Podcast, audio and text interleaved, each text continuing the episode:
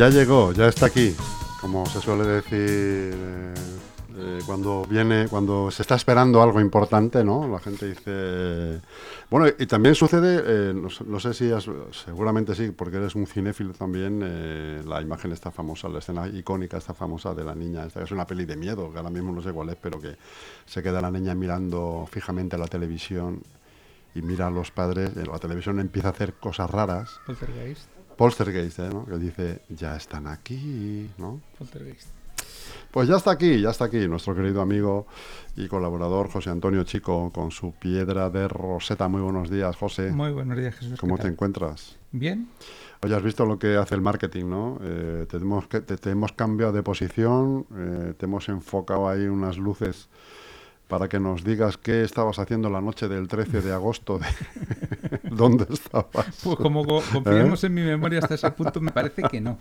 Tendría que mi- mirar mis apuntes. ¿Eh? Menos mal que son estas luces así de esto de para filtros y tal, que no son flexos, ¿eh? Ah, Pero fíjate que eh, la radio antes se hacía con la radio nocturna. Yo he visto imágenes de que, de que la gente, los, los locutores lo hacían con un flexo, macho, para Sí, dar sí. además ese ambiente de nocturnidad y, y soledad, ¿no? Bueno, esto aunque... De hecho, me parece que había un programa que se llamaba El Flexo. ¿Te suena a ti? No lo sé. Es que ahora me está viniendo a la cabeza que había un programa, un espacio nocturno que se, se llamaba El Flexo y era, pues eso, un, eh, pues un programa de reflexiones y tal. Y, imagino que era también la época en que se podía fumar en los estudios. Y claro, pues el tío entre, entre el humo y, y algún whiskycito, whiskyto que habría, ¿no? Como no lo veíamos, José, podía pasar de todo ahí. Podía pasar de todo. Mm. Bueno, pero era normal. Tú recuerda aquel programa en televisión que, que además era magnífico, estuvo durante tantos años, La Clave. La clave, ¿eh? La Clave, allí salía sí, sí. gente de toda condición. Y, eh, y muchos fumando. Que mucho- te- fumando te- y te bebiendo. Y bebiendo. Sí, Fumando y bebiendo, o sea, tenían su copa y seguramente tenían su- su- una copa, efectivamente. Un whisky, seguramente. ¿eh? Entonces era algo socialmente aceptado el, el fumar y el beber en televisión. Casi daba clase, parece, ¿no? Era una cosa. Fíjate ahora. Bueno, yo he conocido, y tú también, eh, el fumar en los aviones. Sí, sí, sí. Joder, macho. Que, era, que ahora sería una auténtica aberración, ¿no? Pero era... Afortunadamente, afortunadamente vamos evolucionando mejor. Oye, y de niño, de niño ir a la consulta esta de Pizarro, que a mí me tocaba esa, ir, que iba con mi madre y me iban a poner, a- ahí te- no tengo buen recuerdo porque siempre que iba era para alguna inyección o algo, macho, y era terrible. Sufría un montón con las inyecciones. De ahí, de ahí me viene mi fobia a las agujas, seguramente. ¿Tienes fobia a? Sí, sí, macho. Yo no puedo. O sea, yo estoy viendo una peli, por ejemplo, y veo que a un tipo le van a hacer eh, una, le meten una aguja en la vena, bien sea porque está en un hospital o porque es drogadicto y tengo que apartar la vista. No puedo Mm. ver. No puedo verlo, macho. Y sé que es una aguja que se mete para adentro, que no es la- una aguja que se clava, ¿sabes? sé que es una aguja que se hunde eh, en, en su propio esto. Pero no puedo, tengo una, una aversión a las agujas que no veas. Hablando de agujas. ¿Hemos hablado aquí alguna vez de Elizabeth Holmes? No. ¿No? Eh, pues si quieres un día lo, lo tratamos. ¿Quién es? Elizabeth ¿O Holmes quién fue? fue- bueno, es todavía porque sigue viva. Lo que pasa es que ya, entre comillas, ha caído en desgracia. Era una investigadora que promocionó una supuesta máquina que con una un solo pinchazo de una aguja, con una gota de sangre, era capaz de analizar en poco menos de una hora tu sangre y darte mm, pues, un montón de análisis que de se hace con bueno, pues esta mujer revolucionó en su momento Wall Street e incluso participó en Charlas TED. Bueno, pues. Y la defenestraron, ¿por qué? Porque era, era, no era bueno para el negocio. Ya me está chafando el programa. Me lo he imaginado que era por ahí, que iban por ahí los tiros. bueno, eh, te- venga, pues ya te lo resumo y así no lo contamos otra vez. Eh, esta señora ta- cogió y se le ocurrió, bueno, pues eh, promocionar esta, esta supuesta máquina. Era una persona especialmente carismática, era una mujer muy guapa, con unos ojos grandes, joven. eh, Americana. americana, sí. Hablaba con una voz muy ronca, lo cual es algo que te choca un poco, ¿no? No, no es muy normal encontrar a muchas mujeres con voz ronca, pero con una profundidad que, oye, embelesaba, realmente parecía un tanto hipnótica, ¿no?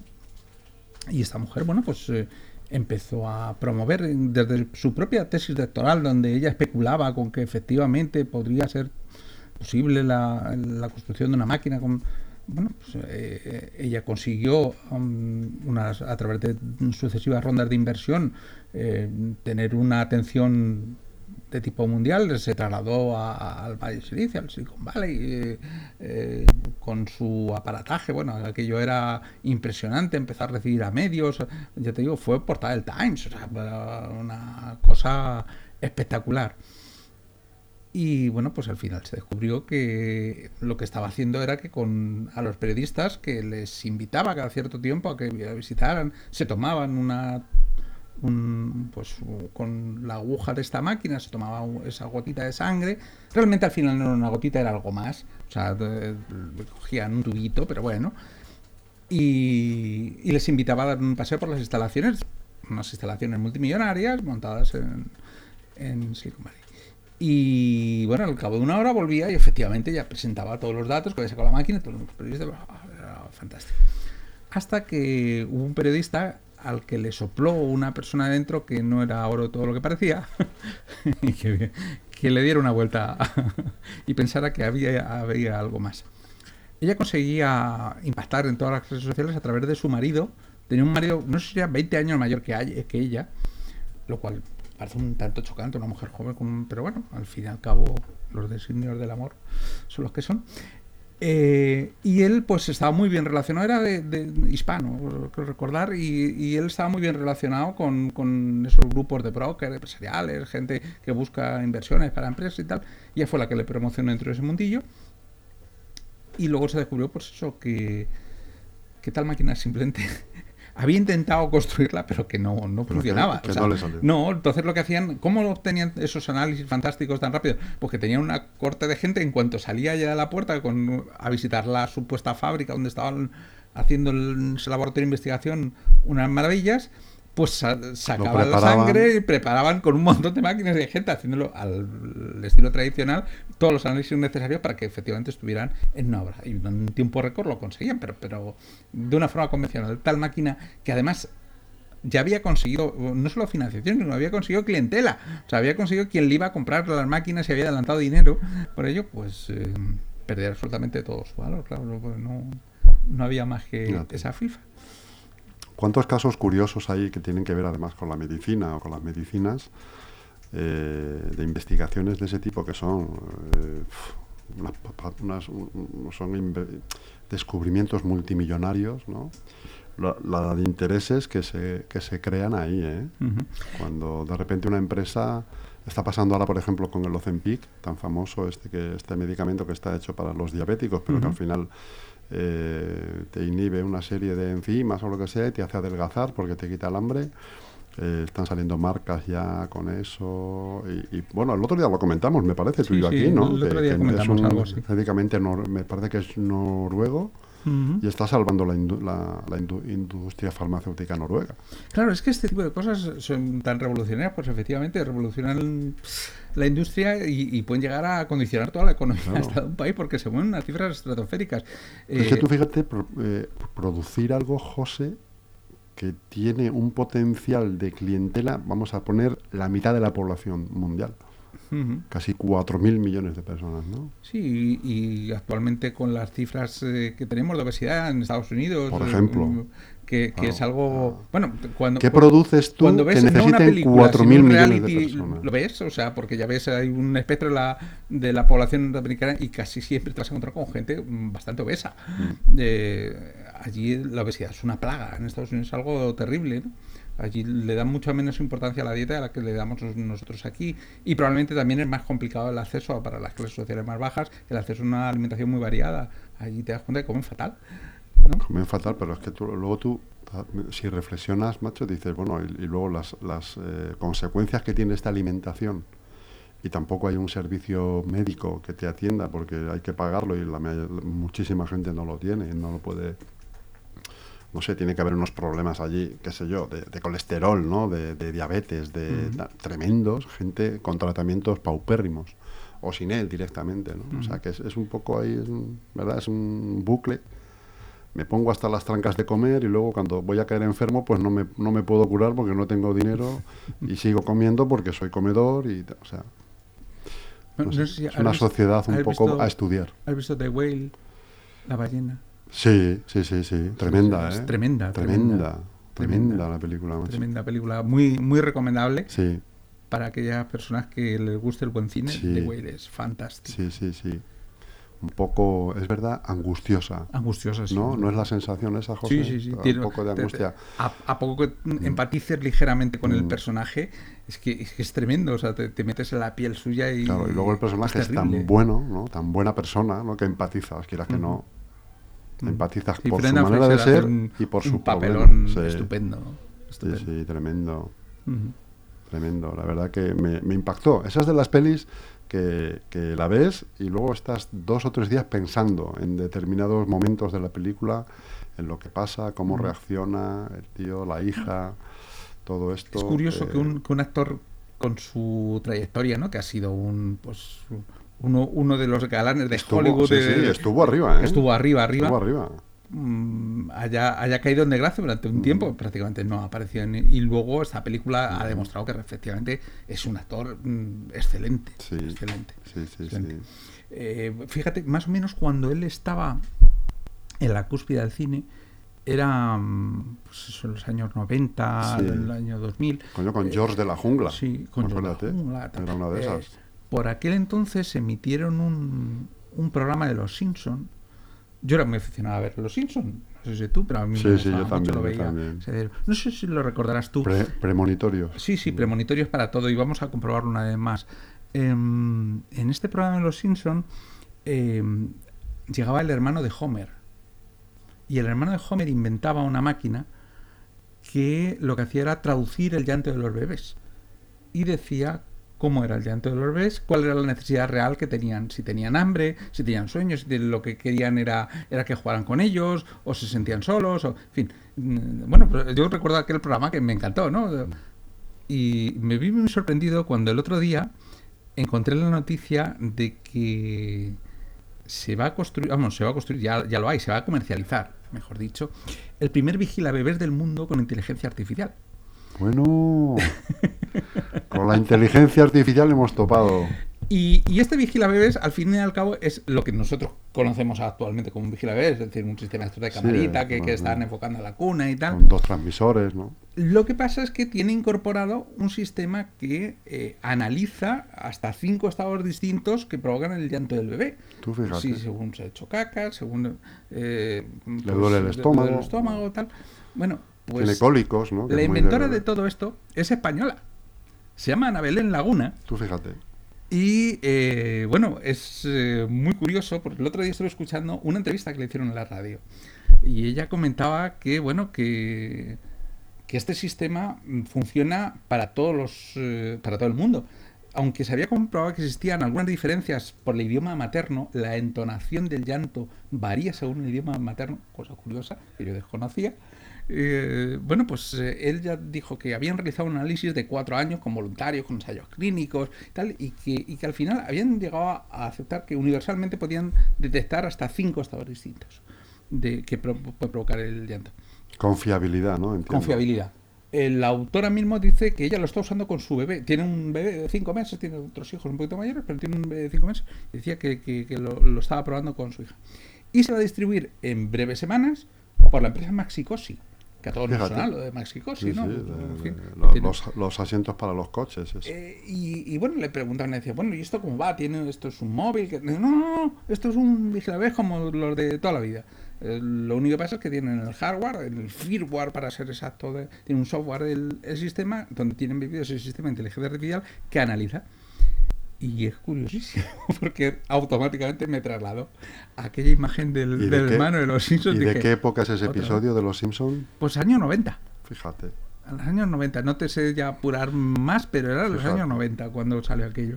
O sea que, ¿Cómo aciertan tanto estos tíos? bueno, Ah, no sé, macho, es, es como, yo no ya, yo ya no sé si es una leyenda urbana o qué es, pero es que joder, han sacado cada, cada adelantados a su tiempo. pues sí, sí, terrible. efectivamente. Hay cosas que aparecen adelante de su tiempo, pero bueno, al fin y al cabo, muchas cosas que hemos visto eh, en series o películas de ciencia ficción, al final, pues lo tenemos hoy en día. Yo no sé si recuerdas una, una serie eh, que se llamaba Espacio 1999. Sí. eh, con Martin Landau y Sí. Bueno, pues, Mm. eh, en aquella serie el, tenían unos, unos dispositivos con los que se comunicaban unos con otros, que era básicamente un teléfono móvil. O sea, tú lo veías y, y, además lo recuerdo perfectamente porque entonces yo jugaba con mis amigos en el colegio, jugábamos a hacernos un, un dispositivo de esos.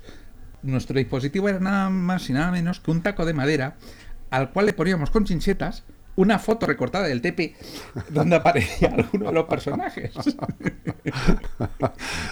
las chinchetas eran los botones, ¿no? las chinchetas eran, bueno, había cuatro para sujetar la foto y luego los botones eran chinchetas.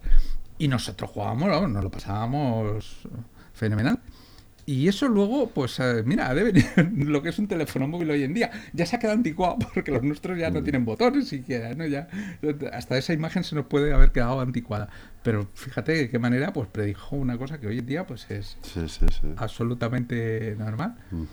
En fin, hay cosas que ocurren a lo largo de la historia que mm, muchos años más tarde pues vuelven otra vez, ¿no? Mira, tenemos el, el otro día estuve escuchando entonces estuve leyendo una noticia muy curiosa. Em, verás, en Estados Unidos, eh, poco después del crack de 1929, en 1933, eh, había un desempleo elevadísimo, ¿no? El crack de la bolsa pues había, se había llegado por delante de las empresas, había un paro enorme y el entonces presidente, que era Franklin Delano Roosevelt, pues lanzó lo que llamó los Civilian, Civilian Conservation Corps. Bueno, los Civilian Conservation Corps, estos realmente, mm, eh, ese programa consistía en que ellos, contra, eh, la nación contrataba a jóvenes de entre 18 y 25 años que no estuvieran casados con un sueldo de 30 dólares mensuales. Mm, eso equivaldría más o menos para hacernos la idea a unos 680 dólares euros, más o menos mm, actuales, ¿no? realmente estos eh, parte de esto bueno pues se les, se les da eh, se les daba en vivienda ropa comida y tal pero una parte importante sí se le daba en dinero y tenían que tener el compromiso de estos de estos 30 eh, dólares mensuales les tienen que mandar 25 dólares a sus familias para que claro lo que se pretendía era movilizar también la economía del país. Pero al final, estos hombres que hacían, ¿no? Estos chavales jóvenes contratados, pues lo que hacían era que hacían trabajos físicos no especializados, o sea, se contrataba gente que no, tenía estudios, no tenía ninguna experiencia, y se contrataba para crear lo que en su momento, hoy, es la red de parques nacionales y espacios naturales de Estados Unidos, que entonces no existía. O sea, los pusieron a cortar árboles, a mm, asfaltar senderos, que, en fin, toda la infraestructura básica para crear toda la red de parques nacionales. Eh, era curioso porque además como el, programa funcionó muy bien, eh, pues también tuvieron una versión para veteranos, o sea, para gente más mayor y tal, y otra versión para nativos americanos, a los que querían integrar la economía estadounidense y tenían muchos problemas para, para integrarse, ¿no? Pero lo que llamamos aquí los indios, para entendernos llegó a tener hasta 3 millones de personas trabajando. O sea que no fue una cosita pequeñita. Allí hubo muchísima gente. Y fue el programa más ambicioso de lo que se llamó luego el New Deal, ¿no? Eh, eh, y revolucionó la, economía americana. Eso, claro, hoy en día. Eh, pues supone haber creado una infraestructura de, de parques nacionales que actualmente recibe 330 millones de visitantes anuales. Y, de ahí además 419 eh, parques eh, construidos y 154 bosques nacionales, que es una categoría un poco inferior, que también se visitan por una cantidad eh, enorme de gente. Esto duró hasta 1942, o sea, tuvo como nueve años más o menos. En 1942, la Segunda Guerra Mundial, pues se llevó a todos los jóvenes a, servir a filas y movilizados, ¿no? Y ahí acabó. El caso es que esto, que es curioso que, que un programa así, claro, se dé en Estados Unidos porque muchos lo, tacharían hoy de comunista, ¿no? O sea, eso es lo que el Estado contrate jóvenes mm. directamente, se pongan a trabajar. No, esto fue en Estados Unidos, no fue en Rusia, fue en Estados Unidos. Pues en 2023 ahora, la administración Biden ha querido, pues un poco inspirándose en aquella idea, volver a lanzar algo similar, ¿no? Y ha creado lo que se llaman, eh, lo que han llamado el American Climate Corps o sea, un cuerpo de jóvenes igual, unos 20.000 jóvenes, algo mucho más reducido, por lo menos de momento, que van a obtener empleo y capacitación mm, igual, sin requisitos de, tener una educación y, experiencia, o experiencia previa.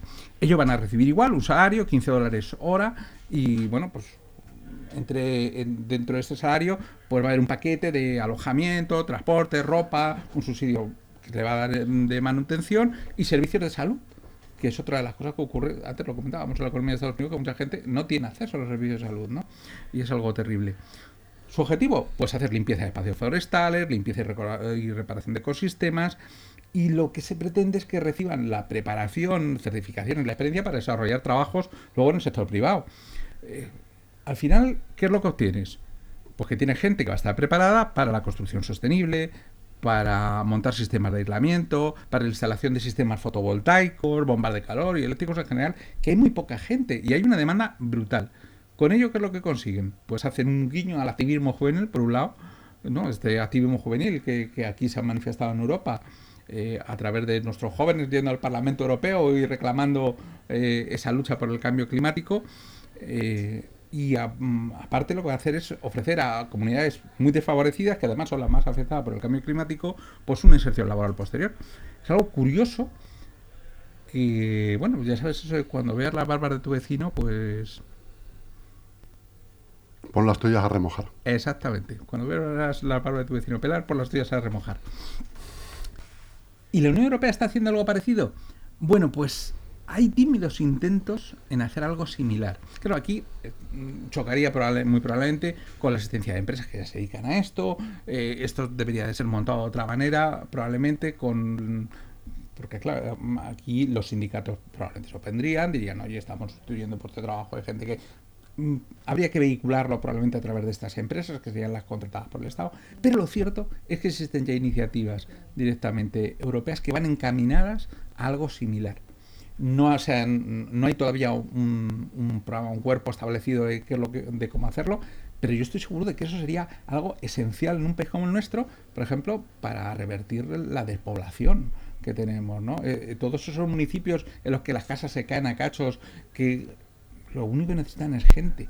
Y, esta podría ser una forma excelente de coger. A mucha gente que no encaja en el sistema actual, que no encaja eh, porque además no encuentra oportunidades, no está preparada, pues oye, mm, poderla vincular para que ocupara esos pueblos, para que restaurara eh, dentro de estos pueblos, los fuera restaurando, eh, fuera eh, instalando en el futuro sistemas de, calefacción por energía solar, que restaurara igual nuestro sistema de parques naturales, que nos cuesta muchísimo, pero nos falta gente igual preparada para ello. Mm, ¿Por qué no? Es una idea que mm, parece muy interesante. En fin. Es una idea que debería ir en algún programa político, ¿no? Para que se implementara, porque al final esto tiene que ser eh, la voluntad política, entiendo.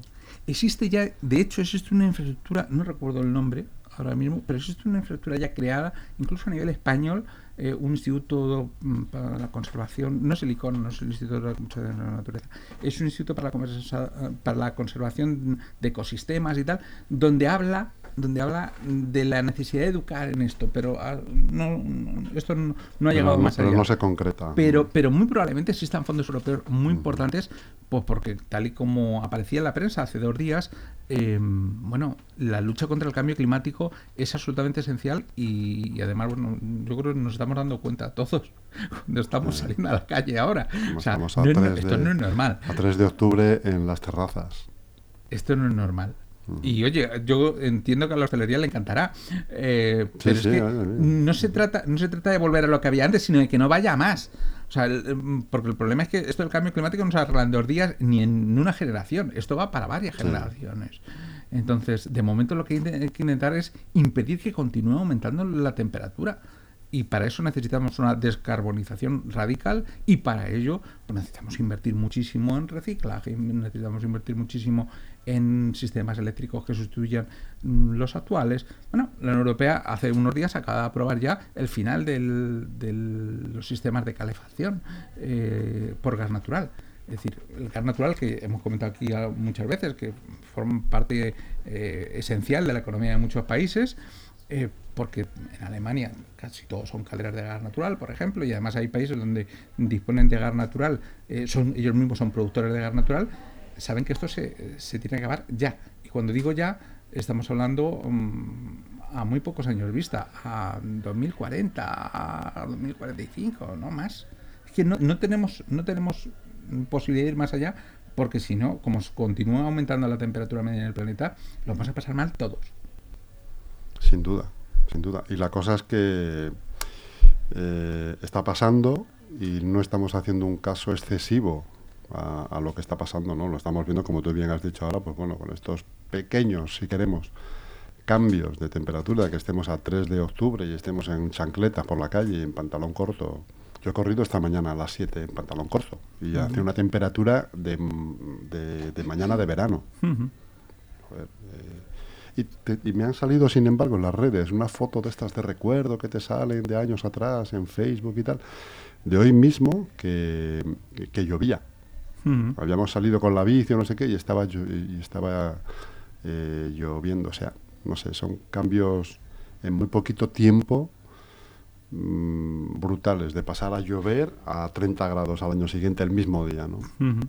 Y no, la verdad que no, que no lo apreciamos, no nos damos cuenta pero, pero que lo, nos pasa la factura todo esto. Estos cambios que van a ser mmm, brutales de un, de un mes para otro, con subidas y bajadas de grados, pues a lo mejor dentro de un mes estamos aquí temblando porque nos va a caer una nevada enorme. Sí, sí. O sea, porque puedes... El cambio climático no consiste solamente en que se eleve la temperatura, sí, se eleva la temperatura media, pero consiste sobre todo en la aparición de fenómenos climáticos extremos de ambos Claro. tipos. O sea, podemos tener unas granizadas enormes, una nevada de repente cuando no corresponde, pues como tuvimos aquí Filomena, ¿no? Por que yo creo ejemplo. que fue un buen aviso de que, oye, mm, esto no es normal, ¿no? Claro. En fin. No, no, o un invierno, un invierno de estos de todos los días, eh, 12, 13, 14 grados bajo cero, ¿no? Ujú. Es, eh, no estamos acostumbrados a eso, la verdad. Oye, aquí estamos no- acostumbrados a que un día haga muchísimo frío, haga 8 grados ba- bajo cero, pero no dos semanas de, de 15 grados. Claro, y hay que tener en cuenta al final que, que esto nos influye a nosotros en nuestro día a día. Que el coste del aceite Por ejemplo. viene porque hemos tenido una cosecha mm, pues Claro. raquítica porque ha llovido muy poquito. Entonces eh, el precio del aceite está por las nubes porque no queda nada de aceite en las almazaras, ¿no? En fin. Eh, pues esto no se puede ir extendiendo, ¿eh? O sea, hablaban la gente que se dedica al tema de la fruta y tal, que uf, pero este año igual con las granizadas que hemos tenido primeras, que, que ha- mm, se ha perdido muchísima fruta, que vamos a ver qué es lo que ocurría con la industria conservera, en fin. En fin, José Antonio, pues un placer escucharte como siempre, como todos los martes a esta hora. Eh, muchísimas gracias. Te espero el martes que viene con más novedades tecnológicas. Siempre hay, siempre hay.